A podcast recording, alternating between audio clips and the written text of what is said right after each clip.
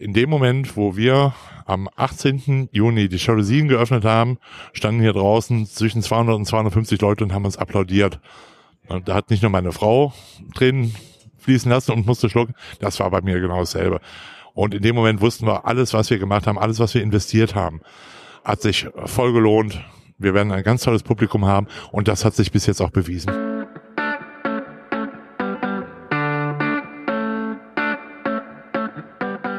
May the Dorf be with you. You are listening to Michael Christian Guests from Düsseldorf. Ja, guten Tag und herzlich willkommen hier bei May the Dorf be with you. Ich bin Micha Krisch und dieser Podcast hier, das ist eine Zusammenarbeit mit The Dorf, dem Magazin für Düsseldorfer Spots, Highlights, Gesichter und Gegenwartskultur. Ja, und für diese Episode musste ich ausnahmsweise nicht besonders weit laufen, denn mitten in Corona-Zeiten hat in meiner Nachbarschaft Steinis Teebar seine Pforten geöffnet. Und es hört sich nach Tee an, es ist aber eigentlich eine Rockkneipe und damit hat Gerresheim endlich, endlich, endlich, endlich, endlich, endlich eine eigene Rockbar. Noch dazu muss man sagen, mit einer sehr ausgesuchten Wein- und Speisekarte die eben auch Vegetarier, Veganer und alle anderen Tierfreunde nicht ausschließt. Ja, Steini und ich, wir unterhalten uns über die vergangenen Monate und vor allem darüber, was auch die Zukunft bringen soll. Alle wichtigen Links zu dieser Episode, die findet ihr, tada, wer hätte es gedacht, natürlich in den Show Notes. Und ja, wenn euch dieser Podcast gefällt, auch das hat sich nicht geändert, dann dürft ihr uns sehr gerne folgen. Auf Spotify, auf Apple Podcasts oder von mir aus auch auf dieser und über Weiterempfehlungen freuen wir uns natürlich sowieso. Vor allem aber freuen wir uns, wenn ihr auch weiterhin Kunst, Kultur und Gastro in Düsseldorf und natürlich auch in jeder anderen Stadt unterstützt. Heute bin ich mal unterwegs und zwar eigentlich direkt vor der Haustür in Gerresheim am Kölner Tor, Haus Nummer drei. Hier ist nämlich ein wunderbarer Laden, den ich sonst immer ganz gerne besuche. Da gibt's nämlich Fortuna Düsseldorf Sachen vom Steini. Und ähm, was du jetzt in dieser Corona-Zeit noch so getrieben hast und machst, dazu kommen wir gleich zu sprechen. Aber erstmal die Frage natürlich an dich, sind die Tränen von Fortuna inzwischen getrocknet? Die sind getrocknet, beziehungsweise die Tränen sind gerade im Urlaub. Ne? Das heißt, ähm, viele Fortuna-Fans suchen jetzt gerade die Erholung in ihrem Urlaub. Aber ich muss sagen, ich habe natürlich viele Leute, die in den Laden reinkommen und auch gesprochen haben oder mich gefragt haben, äh, was ich denn von Fortuna jetzt so halte, dass ich sagen muss, dass eigentlich ein Fortuna-Fan mittlerweile so viel Pein und Schmerz gewohnt ist, dass sie gesagt haben, in welcher Liga ist doch letztendlich egal. Das also du modellierst deinen Laden nicht um und verkaufst demnächst FC Bayern Sachen oder so, weil das gerade irgendwie erfolgsversprechender ist. Also dafür ist meine DNA viel zu versaut. Das, äh, äh, da ist halt die Fortuna drin. Ne? Und ich habe bis zur vierten Liga alles miterlebt. Äh, also mich haut gar nichts mehr um. Für alle, die sich jetzt wundern, warum wir mit Fortuna einsteigen, also hier am Kölner Tor, Haus Nummer drei, hat der Steini einen kleinen Laden, wo man sich eindecken kann mit Fanartikeln und mit Accessoires oder Accessoires, sagt man ja, glaube ich, heutzutage, zu Fortuna Düsseldorf. Den Link dazu, den packe ich natürlich auch in die Show Notes. Aber was total spannend ist, ist eigentlich das, was jetzt neben diesem Fortuna-Laden, so nenne ich es jetzt mal, entstanden ist. Denn du bist das irre Wagnis eingegangen, muss man eigentlich sagen, Gastronom zu werden. Und zwar während Corona. Das ist richtig. Das äh, ist jetzt auch irgendwie, ja, ich sag mal, war halt ein großer Zufall. Äh, das heißt, als wir den Mietvertrag unterschrieben haben, das war Anfang des Jahres, war Corona äh, entweder ein Bier oder ein Problem in China. Aber als wir dann gesagt haben, es ist egal, was jetzt passiert, jetzt ziehen wir das Ganze hier durch und ähm, haben insofern sogar das Glück gehabt, dass wir in dieser Zeit, wo der komplette Shutdown war, den Laden Steinis Tiber, ehemals Tiber oder Irish Pub, komplett umstylen konnten, renovieren konnten. Wir hatten keinen Zeitdruck, ne, so dass wir von den sanitären Anlagen bis zur Küche alles erneuern konnten. Was ist denn so der erste Gedanke, wenn man nochmal zurückreist und du sagst gerade, ihr habt den Laden übernommen, das war Januar, Februar, da war Corona, wie du schon sagtest, ein Thema, was noch ganz weit weg war oder was niemand so wirklich kannte. Hast du es dann im ersten Moment, hast du dir dann ins Bein gebissen gesagt, verdammt, wieso habe ich so einen Vertrag unterschrieben oder was geht einem da durch den Kopf, als das auf einmal so Richtung Shutdown lief? Also es ist schon so, dass ich so Richtung Wade geschielt habe, um eventuell reinzubeißen. Aber es war ein großer Wunsch, ein großer Traum. Ich war früher sehr oft in der Tiba Und ähm, das war für uns ein großer Anspruch, das Ganze wieder in die Neuzeit zu satteln. Das heißt, wir haben wirklich sehr viel Herzblut reingesteckt. Und in dem Moment, wo wir gesagt haben, es ist jetzt egal, wir ziehen das durch, weil meine Frau ist äh, eingesetzte Geschäftsführerin, die kümmert sich hier um alles.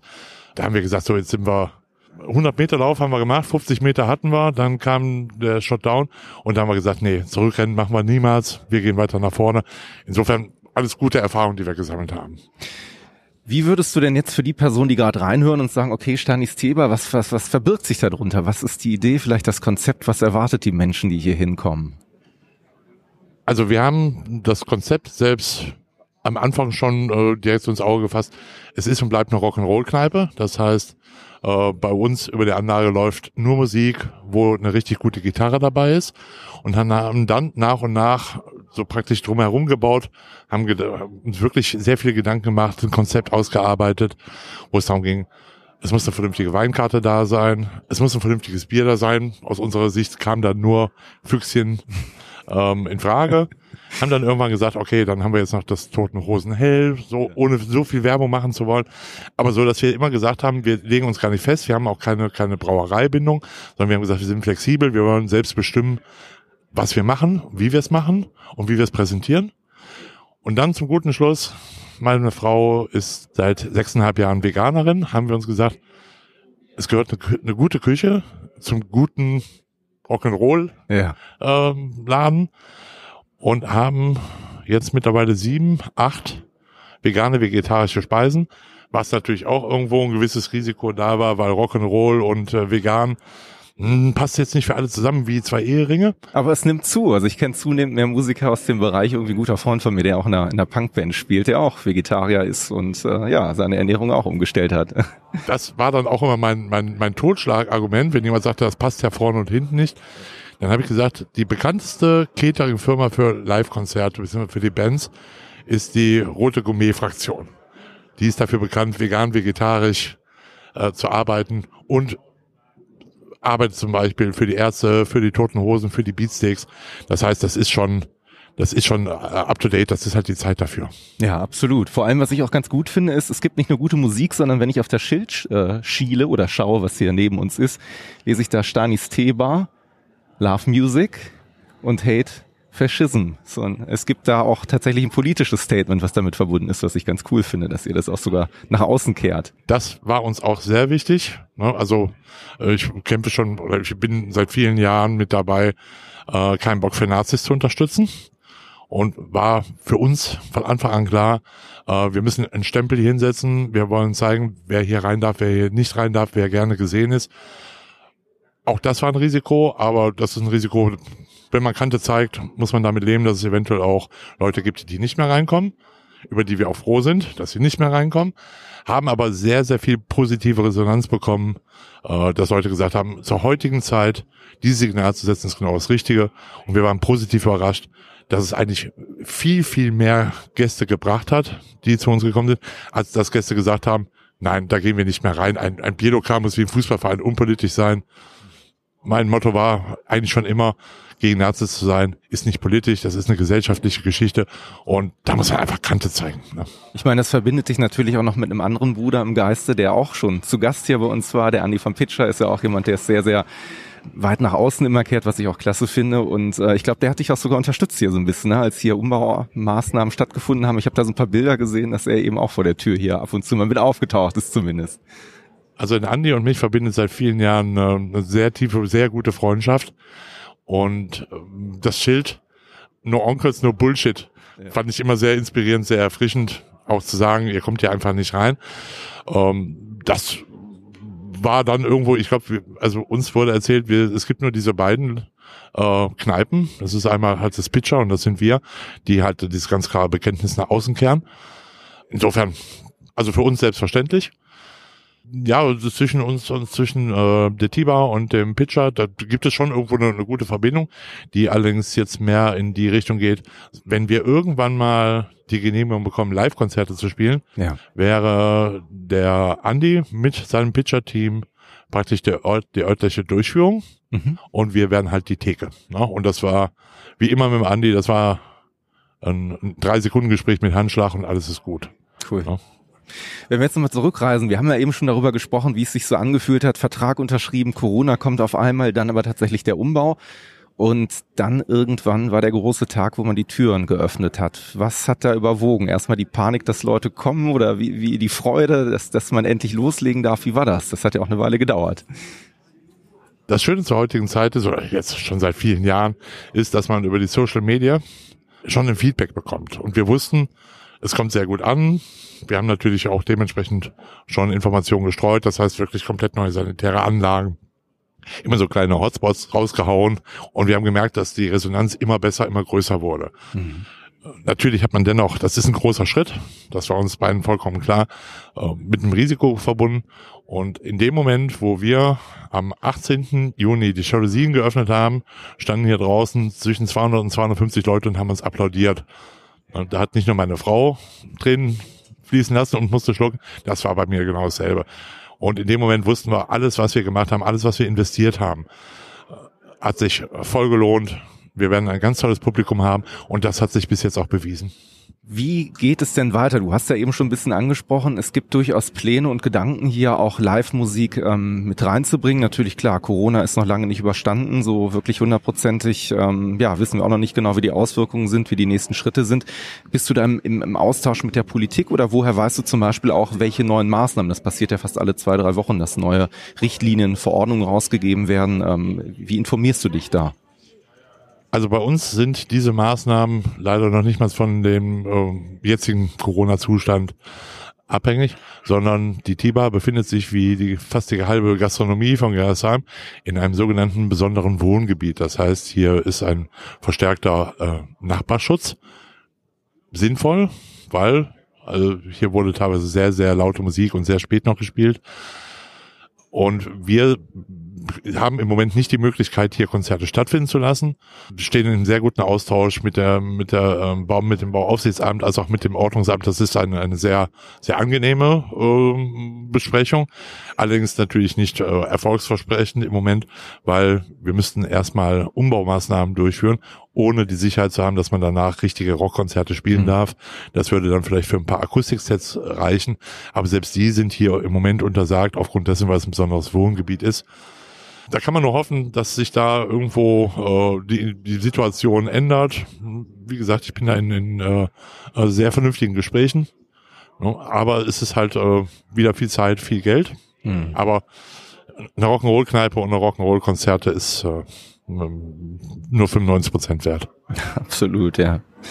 Eine kurze Frage, falls jemand jetzt zuhören sollte, der aus dem politischen Umfeld irgendwie kommt und sagt, das, was ihr so erzählt, finde ich sympathisch oder ich meine, wir haben ja gerade Kommunalwahlen auch wieder, ne? da hat der ein oder andere vielleicht auch wieder ein Ohr offen für die Sorgen und Nöte der Menschen. Gibt es etwas, wo du sagen würdest, damit würde man uns wirklich gerade sehr helfen oder das wäre vielleicht ein Wunsch, den ich auch an Politik hier hätte. Ein Wunsch wäre mir zu bescheiden. Ich habe zwei Wünsche. Der eine Wunsch ist die wirklich ganz tolle Maßnahme, die Herr Geisler eingeleitet hat, mit äh, der Außengastronomie, das heißt, ohne groß nachzufragen, Terrassenbereiche freizugeben, die sogar ohne Bezahlung. Das hat uns geholfen, das hilft der ganzen Gastronomie, das, äh, ich spreche jetzt nochmal hier für Gerresheim, das hat äh, die Fußgängerzone sowas von bereichert, dass hier auf einmal eine, ganz blühende Außengastronomie stattfindet. Wenn sich die Situation so halten würde, das heißt wirklich, die Leute können im Sommer draußen sein, es ist eine wunderschöne Atmosphäre hier in Gerresheim in der Innenstadt, äh, das würde allen weiterhelfen. Also da muss ich sagen, hat dann der OB Geisel eine Aktion gefahren, die wirklich kurzfristig vielen geholfen hat. Auch uns. Jetzt ist Corona natürlich eine Phase, die wahrscheinlich dich auch dazu gebracht hat, an verschiedenen Ecken und Enden einfach mal selber so ein bisschen zu reflektieren, so in sich zu gehen, vielleicht die Welt auch nochmal ein bisschen anders zu bewerten, teilweise auch, wenn man es musste. Ne? Es gab eben diese Lockdown-Geschichten, wo man eigentlich auch gar nicht groß rausgehen konnte. Wie war das bei dir? Gab es da vielleicht sogar etwas, wo du sagst, du hast da eine neue Erkenntnis gewonnen oder etwas festgestellt an dir oder an unserer Gesellschaft, wo du sagst, wow, das hat mich im positiven Sinne sogar auf eine ganz neue Ebene gebracht oder auf ganz neue Gedanken? Ja, also ich sag mal, Denkanstöße gab es genug. Hm. Das äh, fing an damit, dass ich äh, es nicht verstehen konnte, dass man kein Klopapier mehr bekommen hat. Aber Seife, um die Hände zu waschen, gab es immer in rauen Mengen. Ja, da habe ich dann meine zweifache Gesellschaft äh, wieder aufbauen müssen. Ansonsten, okay, äh, persönliche Begrüßungen werden überbewertet. Ne? Bei manchen fällt es mir nach wie vor schwer, aber auf der anderen Seite kann man sich auch sehr freundlich unterhalten, ohne dass man sich vorher in den Arm gelegen hat. Am Anfang vermisst man das. Auf der anderen Seite denkt man wirklich, äh, man, man kann eigentlich auch so leben. Ne? Mhm. Wobei du wahrscheinlich schon großes Wehleid hast, was so Live-Konzerte und Live-Musikerfahrungen angeht, oder? Also da würde ich jetzt mal sagen, das sind schon Dinge, die einem dann also auch persönlich fehlen. Ne? Es kann schon sein, dass ich nachts bis drei Uhr bei YouTube mir Konzerte angucke. Ne? Also es fehlt mir sehr. Ich bin ein großer Konzertgänger, ob jetzt ähm, im überschaubaren Rahmen wie im Pitcher oder die Hosen in der Arena. Äh, das vermisse ich. Das ist mehr als Fortuna mein Leben immer gewesen, Rock'n'Roll und Punk. Wenn sich das ändert, könnte ich mit einer Maske bis ich 90 bin in der U-Bahn fahren. Das wäre mir vollkommen egal. Aber die Konzerte müssen wieder her. Steine, ich sag dir recht herzlichen Dank dafür, dass du die Zeit hattest, hier mit uns ein bisschen zu plaudern, zu erzählen, wie es sich so anfühlt als Gastronom in dieser ganz besonderen Zeit. Ich freue mich dass, also sehr, dass ihr hier in Gerresheim seid und dafür auch sorgt, dass hier die Gastroszene auch so ein bisschen ja einen etwas anderen oder auch rockigeren Touch bekommt. Und ich freue mich tatsächlich auf das nächste Bier, was wir trinken und uns dann hoffentlich über ganz andere Themen unterhalten als über Corona. Vielleicht mal wieder über einen Fortuna-Aufstieg, vielleicht dafür über, über ein Hosenkonzert. Ähm, hat mich auch sehr gefreut. Also fand ich sehr angenehm, sehr schön.